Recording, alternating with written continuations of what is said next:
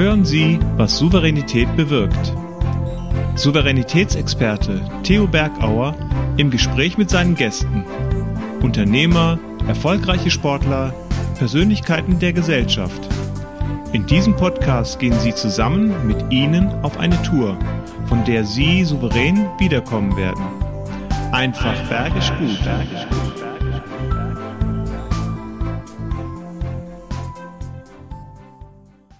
Ich liebe die Berge, ich liebe die Menschen und ich liebe es, wenn es bergauf geht, im unternehmerischen Sinn. Wie geht es dir, wenn es bergauf geht, wenn du erfolgreich bist, wenn du getrost und voller Glück wie beim Berg nach unten schaust und rückzublicken, was du geschafft hast. Aber es muss wieder ein Abgeben von dem Berg. Du musst wieder herunterkommen, also loslassen von diesem tollen Gefühl, erfolgreich den Gipfel erklommen zu haben. Wie geht es dir, etwas loszulassen, dich von etwas zu trennen, wo dein ganzes Herzblut drin steckt? Trennen, damit du Zeit und Muse hast für Neues, was in deinem Leben mehr Zeit und Aufmerksamkeit bedeutet, um glücklich zu sein. Ich bin glücklich, dass er hier ist, unser nächster Gast. Herzlich willkommen, Norbert Samhammer.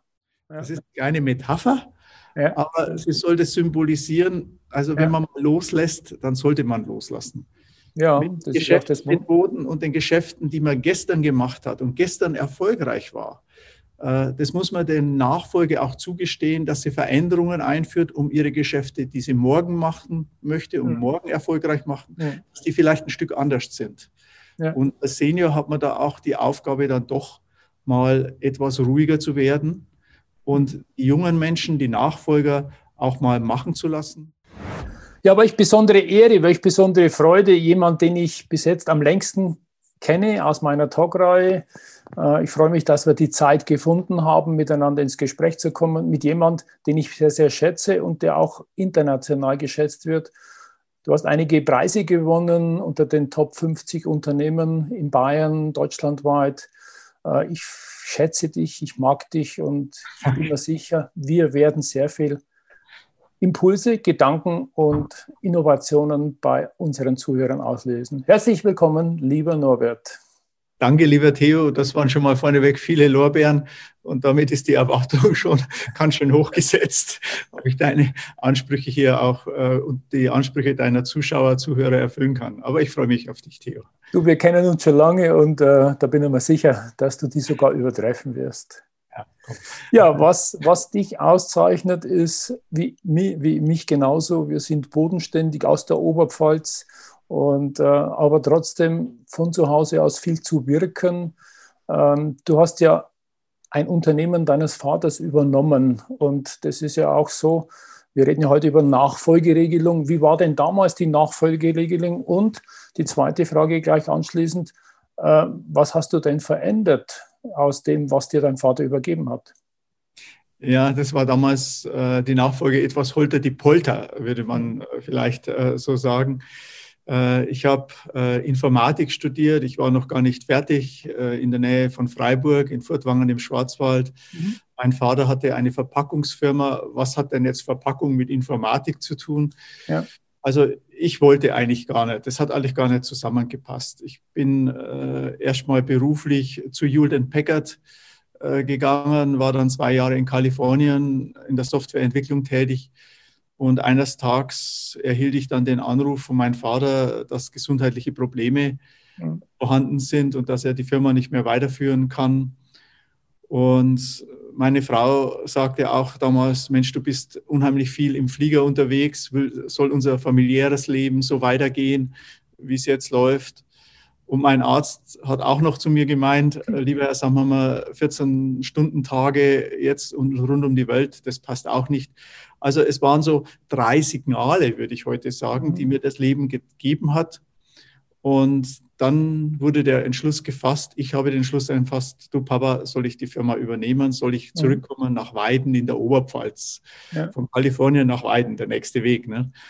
Aber ich habe es getan und habe parallel dazu mein IT-Unternehmen zu dieser Verpackungsfirma aufgebaut.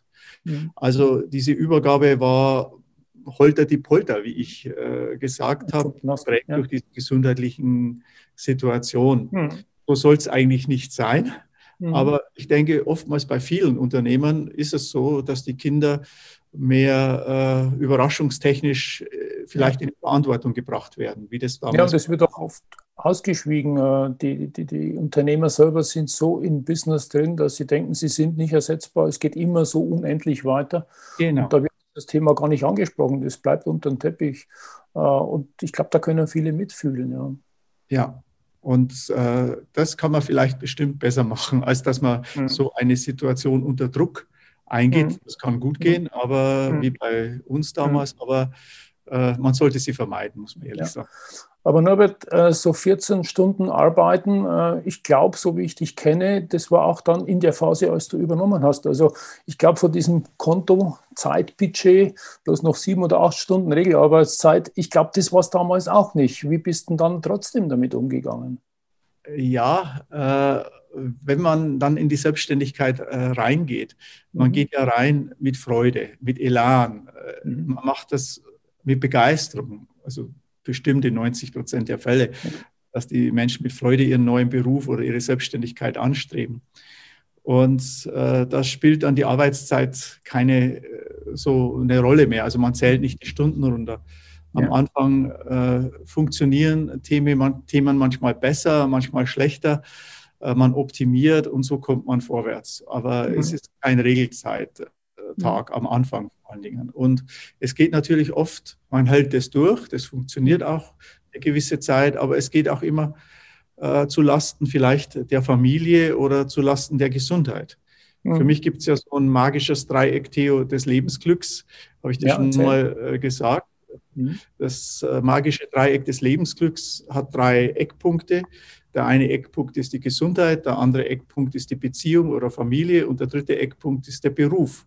Und wenn dieses Dreieck im Balance ist, dass jeder Punkt, sagen wir mal, gleiche Aufmerksamkeit im Leben bekommt, äh, dann entwickelt man sich auch in der Regel ganz gut. Aber wenn man dann 14-Stunden-Tage im Beruf macht oder nur noch Beruf, Beruf, Beruf, dann leidet oftmals die anderen zwei Punkte, die Familie oder die Gesundheit. Und ein weiser Management-Trainer hat mir mal Anfang der 90er Jahre gesagt, achte immer in deinem Leben drauf, auch wenn du selbstständig bist, dass du deine magischen Dreieckspunkte immer in schöner Balance hast. Ja, Habe ich nicht gemacht. Aber gerade wenn man in der Aufbruchphase ist, bloß wenn ich heute nochmal hinschaue, eins der wichtigsten Themen. Mhm. Ja, das ist die Euphorie, das ist die Begeisterung ähm, und auch, äh, ich glaube, man will eine Wertschätzung, man will es seinem Papi auch zeigen und will sagen, Mensch, Papi, ich kümmere mich ja drum, das ist ja toll, was du da übergeben hast. Äh, äh, ich glaube, das ist ja auch noch so ein falscher Ehrgeiz dann, aber vielleicht kannst du uns dazu was erzählen. Ja, das äh, oberste Thema ist natürlich für den, der übergibt, äh, an einen Nachfolger, Nachfolgerin, das Thema des Loslassens. Oh Loslassen und Vertrauen in die Person hinein, an die du mhm. übergibst. Mhm. Und ich muss mal das am Beispiel meines Vaters noch mal kurz äh, machen. Als er das Unternehmen an mich übergeben hat, dann hat er also losgelassen, aber er ist doch immer regelmäßig wieder durch die Firma gelaufen und hat geguckt, wie das läuft, ist zu den Mitarbeitern hin und was geht denn jetzt und was läuft und wie. Und zum Schluss ist er bei mir im Büro gestanden und hat mir gesagt, Norbert, da musst du machen, da musst du machen, mhm. musst du machen. Mhm. Und dann habe ich mir gedacht, das muss sich ändern. Dann bin ich zu meinen Mitarbeitern gegangen und habe gesagt, also in Zukunft, wenn der Senior durch die Firma kommt, dann sagt ihr den Einsatz, passt schon. Mhm. Und so habe ich jeden Mitarbeiter eingestellt.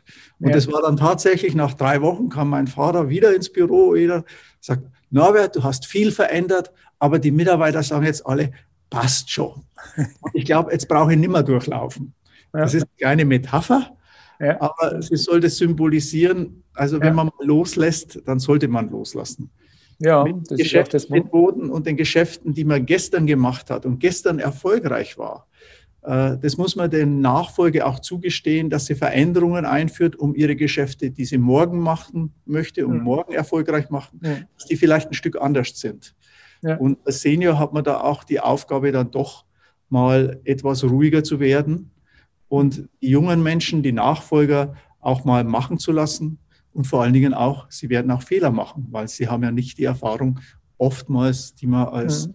Senior in 30, ja. 40 Berufsjahren gesammelt hat. Ja, ja. ja das ist so, äh, loslassen können heißt auch Vertrauen schenken, äh, Vertrauen weitergeben, Vorvertrauen schenken, auch in Innovation. Und äh, ich habe es da neben mir liegen. Wir haben ja gemeinsam dieses Buch auch geschrieben, Warum Gewinner mehrfach siegen. Und das Kapitel, wo du ja mitgewirkt hast, ist genau dieses Thema äh, Veränderung und äh, Innovation. Das ist genau dieser Bereich. Äh, einmal die Innovation in Zukunft sicherzustellen, äh, Dinge zu verändern, aber auch traditionell manche Dinge beizubehalten. Und das ist genau dieses dieser Spagat, der dann verlangt wird. Äh, schön ist da, dass du die Erfahrungen mit deinem Vater machen konntest äh, und jetzt natürlich über viele Jahre eigenes noch verändert hast zu dem Basisunternehmen deines Vaters, du hast ja erzählt. Ähm, wo, wo waren denn, oder sind denn die Schwerpunkte? Wie viel Prozent des alten Business deines Vaters ist denn am Schluss noch hängen geblieben? Also das, als ich das übernommen habe, hatte mein Vater etwa acht bis zehn Mitarbeiter. Das war 1988. Mhm. Äh, eine Verpackungsfirma, ein Lohnverpacker, also nichts, äh, was einen an Innovation gleich anspringt. Ich habe dann dieses IT-Unternehmen aufgebaut und ich hatte das Glück, dass der größte deutsche Hausgerätehersteller auf mich zugekommen ist und äh, nach einer Software gefragt hat für mhm. seine Kundendienstorganisation. Und wir haben Kundendienst diese Software entwickelt, das ja eigentlich das ist, was ich studiert habe. Dann hat mich dieser Hausgerätehersteller gefragt, ob wir die auch betreiben können in einem eigenen Service Center. Er möchte das nicht bei sich betreiben, sondern bei uns. Und so haben wir Software entwickelt und das betrieben. Mhm. Und dann ging es bei uns um Ersatzteilbestellung und da kam dann wieder diese alte Logistik ins Spiel. Mhm. Und so haben wir unser Unternehmen aufgebaut, ich dieses Unternehmen aufgebaut im Sinne von Softwareentwicklung, von Betrieb dieser Software und auch vom mhm. Versenden her der Ersatzteile. Es war eine andere Logistik, aber der Kern war die alte Logistik. Das tun wir auch heute noch. Äh, das ist jetzt äh, wirklich 30 Jahre danach. Also wir entwickeln heute noch sehr, sehr viel Software, äh, betreiben die auch und überwachen technische Anlagen im Service. Inzwischen sind aus diesen 15, 20 Mitarbeiter gerade aktuell mit den ganzen äh, Mitarbeitern, die wir im Service draußen haben, um die 800 Mitarbeiter geworden. Wow. Äh, hat sich also entwickelt in 30 Jahren. Ich wollte nie eine Firma mit mehr als 15 Mitarbeitern, aber ja, ich weiß auch nicht. Manchmal kann man es dann nicht mehr bremsen, wenn man so sagt. Ja, mit dem Euro wurde äh, die Anzahl der D-Mark halbiert und äh, vielleicht ist es auch ein Zeitgeist, dass man gerade im Dienstleistungsbereich, und da bist du ja viel mehr Wachstum hat mittlerweile und ja. äh, in der Wertschöpfungskette, das ist, was du erzählt hast, du bist nicht am Produkt hängen geblieben, sondern die Wertschöpfungskette weiter, äh, was die Bedürfnisse des Kunden sind und da immer mehr abzudecken im Sinne des Kunden oder genau. eurer Kunden. Genau. Raus aus dem Tal, immer die gleichen Produkte, immer die gleiche Dienstleistung. Was kannst du tun, damit du auf diesem Weg der Wertschöpfung dich weiterentwickelst? Ich habe da drei Tipps für dich dabei. Erster Punkt ist, suche dir strategische Partnerschaften. Such dir Partner, die dich und dein Unternehmen ergänzen mit deren Dienstleistungen. Zweiter Punkt ist, sei nicht immer nur der Problemlöser für deine Kunden. Das heißt, wenn ein Kunde ein Problem ist, hat, ruft er dich und du bist stolz, wenn du das Problem für ihn gelöst hast. Es muss weitergehen und mach Zukunftsworkshops mit deinen Kunden wo willst du hin, lieber Kunde? Was kann ich tun, damit du deine Zukunft in den nächsten fünf oder zehn Jahren erreichen kannst? Also du wirst ein Zielerreicher, sei ein Business Developer. Dritter Punkt ist, Mitarbeiter hast du. Welche Mitarbeiter haben welche Hobbys, welche Leidenschaften? Werf da mal ein Auge drauf und gib ihnen Zeit, diese Leidenschaften vorzustellen und vielleicht sogar Bestandteil des Unternehmens zu machen. Also drei wichtige Tipps. Es liegt an dir, dass es wieder bergisch gut wird und dass du in deiner Wertschöpfungskette dich weiter nach oben entwickelst. Ja, das ist schön und ich habe ja vieles so mit begleiten dürfen und äh, wir beide hatten ja auch miteinander im gleichen Zeitraum die Firmen unserer Eltern übernommen. Also es war wirklich schön, weil wir uns da immer auch abgeglichen haben. Auch sowas ist wichtig, so auf Augenhöhe einen zu haben, mit dem man so seine Ideen, sein Leid, seine, seine ähm, seine äh, Gedanken im Kopf mal spiegeln kann. Und das war immer und ist immer schön mit dir. Und deshalb ist es schön, dass wir auch diesen Tipp mitgeben können. Such dir jemanden in deinem Umfeld, mit dem du mal außerhalb des Geschäftes deine Gedanken, wo du gerade hängst, wo du Fragezeichen hast, sprechen kannst.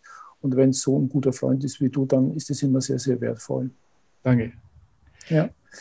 Ja, Menschen, mit denen zu sprechen, das ist eine Aufgabe auch eines weiteren Weidners. Ich hatte im letzten Talk Thorsten Otto. Thorsten Otto ist äh, ausgezeichnet worden mit dem Radiopreis für das beste Interview.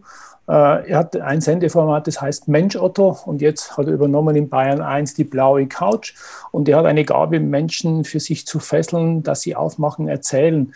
Und ihm habe ich die Frage gestellt, stell dir mal vor, ich habe nächsten Gast, den Norbert Zamhammer, auch einen Weidner, so wie du. Was hast du denn für Fragen an den Norbert? Habe ihn erzählt, dass du auch äh, ausscheidest, ausgeschieden bist, aktiv aus deiner Aktiengesellschaft. Und er hat gesagt, Unternehmer sein heißt auch ab und zu mal auf die Nase fallen. Und seine Frage ist ganz exakt, äh, was war so Ursachen, warum du auf die Nase gefallen bist und was hast du daraus gelernt? Also auf die Nase fallen als Unternehmer in 30 Jahren, äh, das äh, gehört dazu, weil also, man ist ja nicht mit Weisheit äh, von oben nach unten und von rechts nach links gesegnet. Und zum Thema auf die Nase fallen, fallen mir vielleicht drei, vier Statements mhm. ein. Äh, das erste ist, man hat eine neue Idee oder einen neuen Geschäftsbereich oder irgendwas und dann marschiert man halt los. Und 1995 war das bei uns zum Beispiel das erste Weidner Internetkaufhaus, was wir gegründet haben, 1995. Wow. Und irgendwie nach sechs Monaten haben wir festgestellt, es läuft nicht, es funktioniert nicht. Und äh, ich habe es dann fallen lassen. Mhm. Und äh, im, im Nachhinein haben alle Menschen zu mir gesagt, warum hast du aufgehört so früh? Ja, nach sechs Monaten lässt du diese Ideen ziehen. Naja, der Erfolg, ich habe halt gewusst, was ich will, aber der Erfolg hat sich nicht eingestellt. Mhm. Ich hatte übersehen, dass wir in Weiden nur 600 Internetanschlüsse hätten und ein Internetkaufhaus mit 600 Internetanschluss. Wir waren einfach viel zu früh, obwohl es ja. perfekt technisch realisiert war. Ja. Ein anderes Projekt auf die Nase gefallen, habe ich dreieinhalb Jahre verfolgt, viereinhalb Jahre. Und weil das wollte ich mir nicht mehr nachsagen lassen, dass ich mhm. Ideen zu schnell fallen lasse. Aufgebe, ja. Aufgebe. Und nach vier Jahren habe ich viel Geld versenkt gehabt, aber Gott sei Dank nicht so viel, dass es unternehmensgefährdend war. Mhm.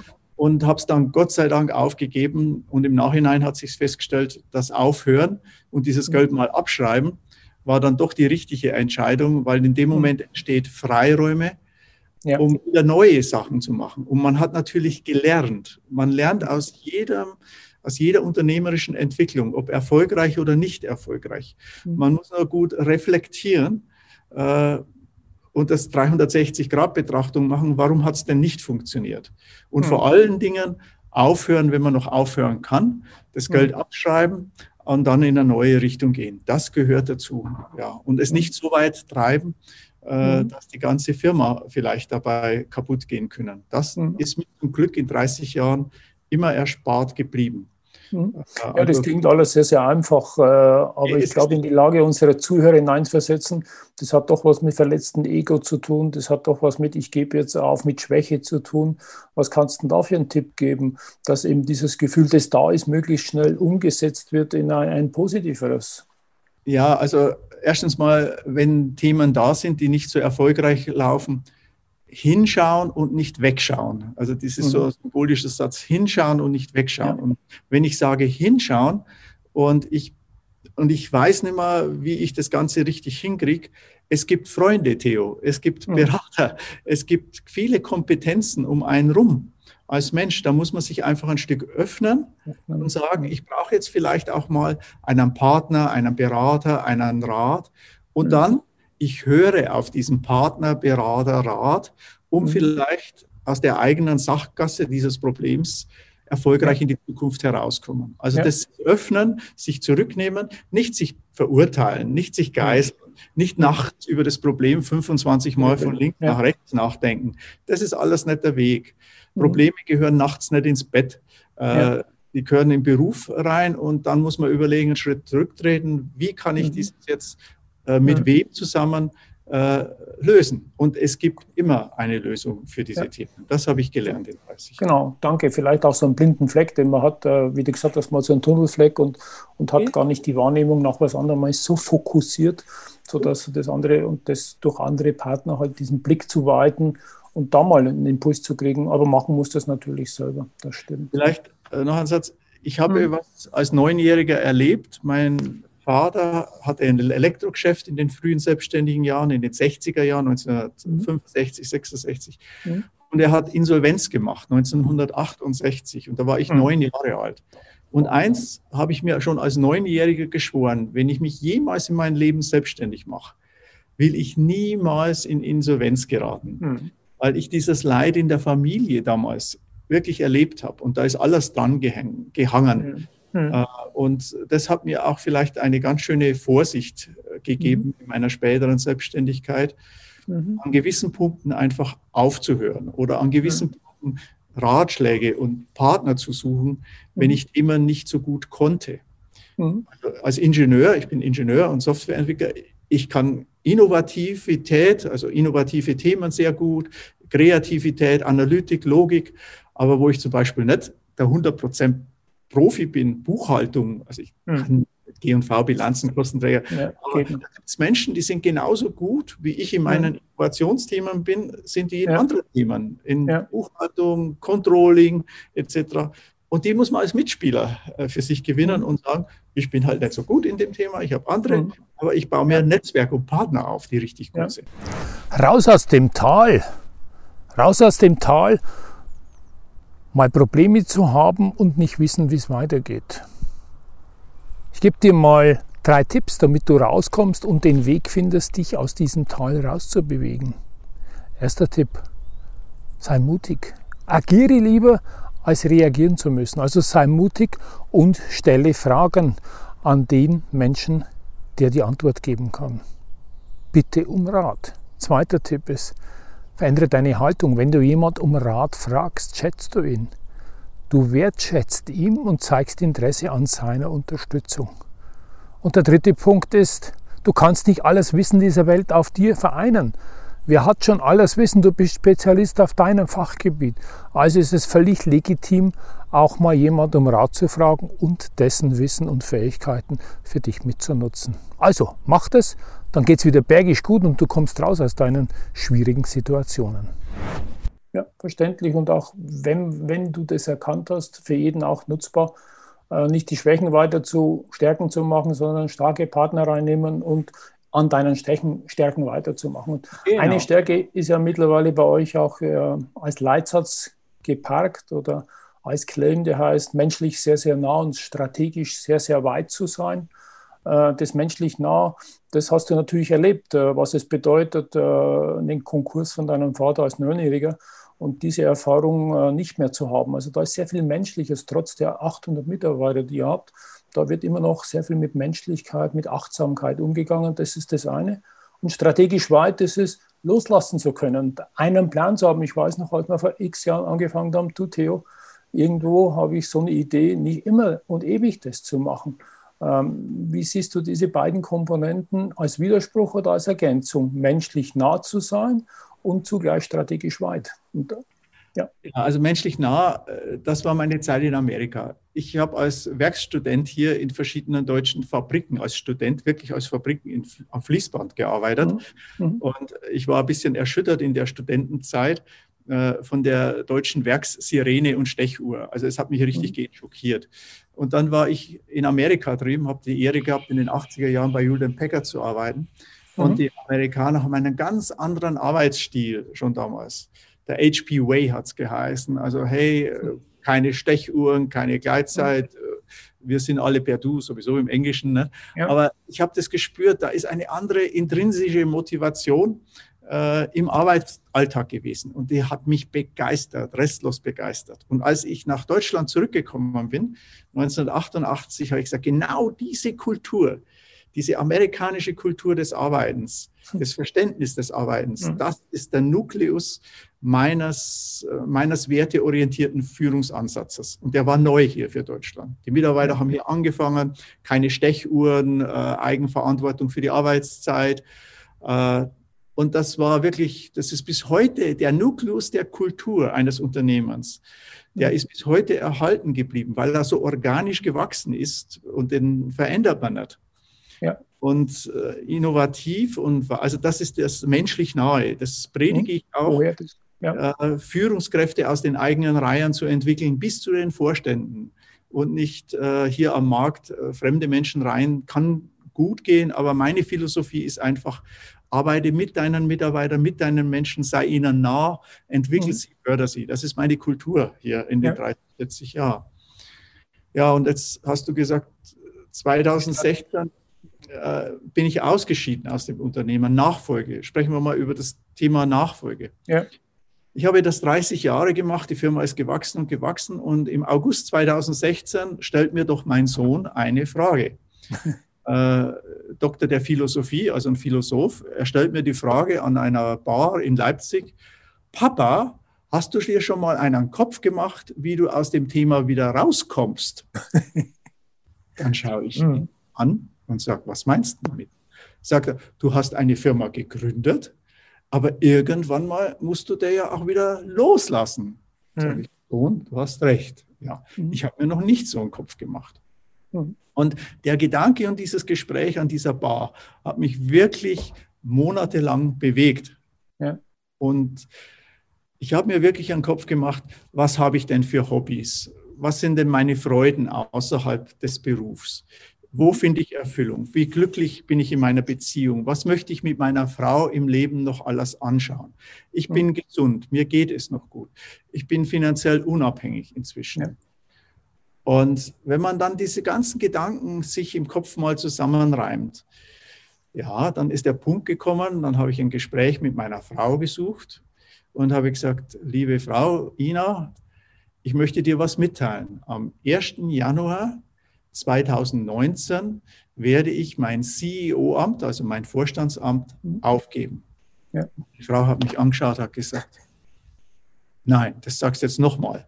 Du, nach 30 Jahren, und was machst du dann? Sage ich, Frau, erstmal jetzt diese Entscheidung, das sind noch zwei Jahre hin, aber die habe ich, ja. hab ich getroffen. Und aufgrund dieses Gesprächs mit meiner Sohnes und an diesem Tag möchte ich aufhören. Und jetzt mache ich mir erstmal Gedanken in aller Ruhe, wie wird es mit der Nachfolge werden? Was mhm. sind meine Freuden, Hobbys? Ja. Was möchte ich entwickeln? Wo möchte ich mich geistig, körperlich und persönlich weiterentwickeln? Und dann habe ich angefangen, an diesem Thema mal richtig intensiv zu arbeiten und bin konsequent diesen Weg gegangen. Mhm.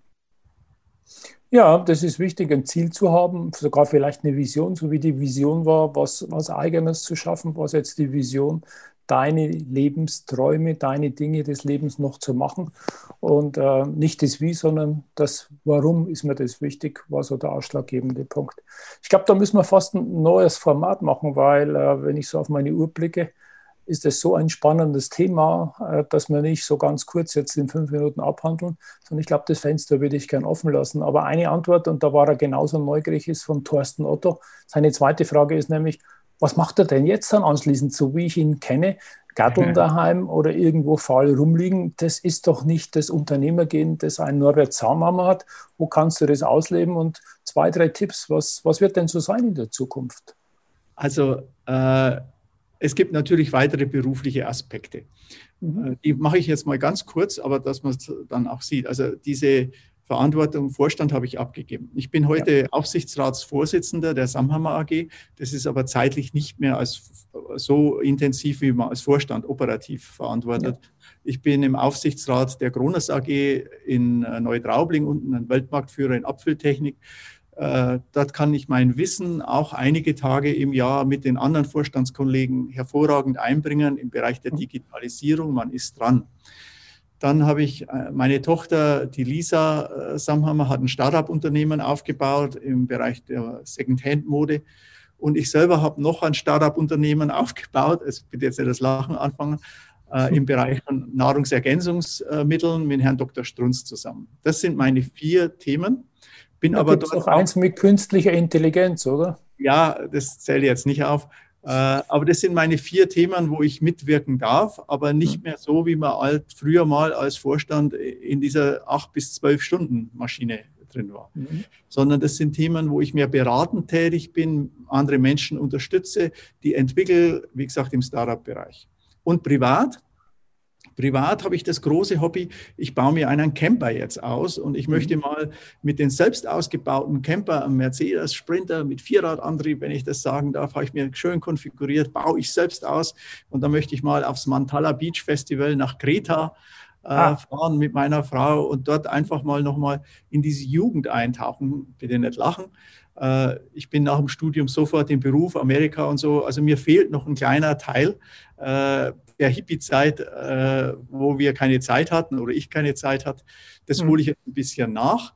Bin mhm. gesund, bin äh, mobil. Meine Frau mag das. Also wir erstürmen jetzt mal Europa mit dem Camper und bauen das selbst aus. Und das ist so die anderen 50 Prozent meiner jetzigen Zeit.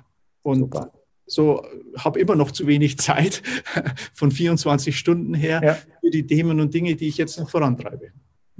Und das ist gut zu hören. Ich merke, wie da immer noch die Augen funkeln und wie da noch Esprit dahinter ist. Das haben nämlich viele nicht, die, die wissen dann nicht, wie es weitergeht. Und deshalb bin ich ganz, ganz froh und ich wusste es, dass du einen klaren Plan hast, dass du jetzt die Zeit und die Muse hast, das, was dir am Herzen liegt, zu tun und nicht mehr fremdbestimmt zu sein. Und deshalb weiß ich, dass es gut sein wird. Das ist der Kernsatz, den du gerade gesagt hast, wirklich mhm. das Kernwort. Ähm, wenn man Vorstand ist, Geschäftsführer ist, ist man wirklich oft fremdbestimmt, das Wort. Ja. Das bringt der Beruf und die Position mit sich. Mhm. Und die habe ich äh, am 1. Januar 2019 abgegeben. Ich mhm. bin jetzt eigenbestimmt. Ja. Mein Terminkalender wird nicht mehr durch Themen gefüllt, die ich nicht haben möchte. Ich lasse ja. nur noch Themen und Dinge in mein Leben rein, die mir Freude bereiten, die mich persönlich geistig weiterentwickeln oder die ich liebe. So, und da mal so ein Muster zu setzen für sich persönlich, wenn man aussteigt, das hilft ja. schon enorm, um den neuen Lebensabschnitt zu finden. Dann freut es mich ja noch mehr, dass ich da 30 Minuten deiner Lebenszeit nutzen durfte, um anderen deine Weisheit, deine Erfahrung nahezubringen, um etwas mehr Souveränität in ihren Entscheidungen zu haben, sich vielleicht von manchen Dingen zu lösen und äh, für sich das richtige Menü des Lebens zu finden. Und das ist eine perfekte Überleitung auf den nächsten Gast. Er ist jemand, der Menüs zubereitet. Das ist nämlich ein leidenschaftlicher Koch. Und es ist Nelson Müller. Nelson Müller, manche sehen ihn im Fernsehformat bei ZDF oder auf anderen Sendern. Ein begnadender Mensch, der seine Leidenschaft des Kochens entwickelt hat. Und ihn habe ich als nächsten Gast. Und die Frage, ist, welche zwei Fragen darf ich denn von Norbert Samhammer an den Nelson stellen? Also die erste Frage ist vielleicht, was bereitet Ihnen die größte Freude an seinem Beruf? Mhm.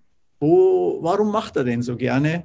Und was ist da, was verbindet er mhm. damit, mit dem Begriff Freude am Beruf zu haben, was ihm das Glück äh, bietet, dass er das weiterentwickelt und formt? Ja. Was ist, macht ihm die größte Freude an seinem Beruf? Ja. Und die zweite Frage, vielleicht jetzt nicht schmunzeln, die ich ihm mal stellen würde. Ich glaube, er hat noch viel schon mit Menschen zusammengearbeitet, also wenn er kocht und so. Und ich denke auch, dass er viele Menschen vielleicht eingestellt hat in der Zeit, wo er aktiv gekocht hat, also auch Auszubildende. Ja. Und da würde ich mal die Frage stellen, woran erkennt denn ein Spitzenkoch wie er, einen guten Auszubildenden. Und ich weiß, vielleicht haben die da so ein paar so Schlüsselfragen, äh, die sie mal an Auszubildenden stellen, um zu erkennen, ob der ein Talent ist oder nicht. Hm. Und das würde mich mal interessieren. Vielleicht muss er da genauso abschmecken, so wie er halt mal in die Soße reinschmeckt und schaut, passt. Vielleicht muss er da einen guten Geschmack haben und abschmecken. Passt Vielleicht denn der zu uns, zum Team? Der Gaumen, ich weiß es nicht. ja, ich, ich werde dir dann sagen, wenn wir es ausstrahlen, äh, dann kannst du die Antwort von ihm bekommen. Und vielleicht schaffen wir es auch mal, dass wir ihn besuchen können, mit deinem Van dann hochfahren nach Essen, wo er ist, und da auch mal so euch zusammenbringen. So Lieber es. Norbert, die Zeit ist verflogen, unglaublich. Und es ist schön, Zeit füreinander zu haben. Danke für deine Zeit, danke für deine Offenheit, über Dinge zu erzählen, die so nicht selbstverständlich sind. Und es war mir ein besonderes Vergnügen und eine hohe Dankbarkeit an dich, dass du uns einblicken lassen, du erkonntest oder durftest in ein Leben, das jemand auszeichnet, der voller Stolz und sehr vieler Verantwortung alles das macht, was er sich vornimmt, aber nicht auf Kosten anderer, sondern dafür zu sorgen, dass es ihm und seiner Familie gut geht. Viel Erfolg weiterhin und viel Spaß. Ich freue mich, dass du da warst. lieben Dank, Theo, und auch dir eine gesunde, erfolgreiche weitere Zeit. Und mhm. ich wünsche dir, dass du auch mit deiner, mit deiner Arbeit der mittelständischen Wirtschaft, der Unternehmen in Deutschland hier einen guten Beitrag leistest, was du ja tust. Ich darf dich ja auch begleiten, wenn ich das so ja. sage, als Freund und genau. erlebe dich. Und Glückwunsch zu deinem neuen digitalen Format ja. und zu deinen Gedanken. Und ich freue mich, wenn wir uns mal persönlich wiedersehen, lieber Theo. Da wird es verdammt Zeit dafür. Ja, also kriegen wir hin. Bye bye, Norbert. Ciao, Theo. Ciao. Lieber Theo. Das war der Podcast Was Souveränität bewirkt. Wie hat Ihnen die Tour mit unseren Gästen gefallen? Nun wünschen wir Ihnen viel Freude beim Umsetzen. Es ist bergisch gut, wenn Sie den Podcast weiterempfehlen, teilen und auch gerne liken. Vielen Dank fürs Zuhören und bis zur nächsten Folge, was Souveränität bewirkt.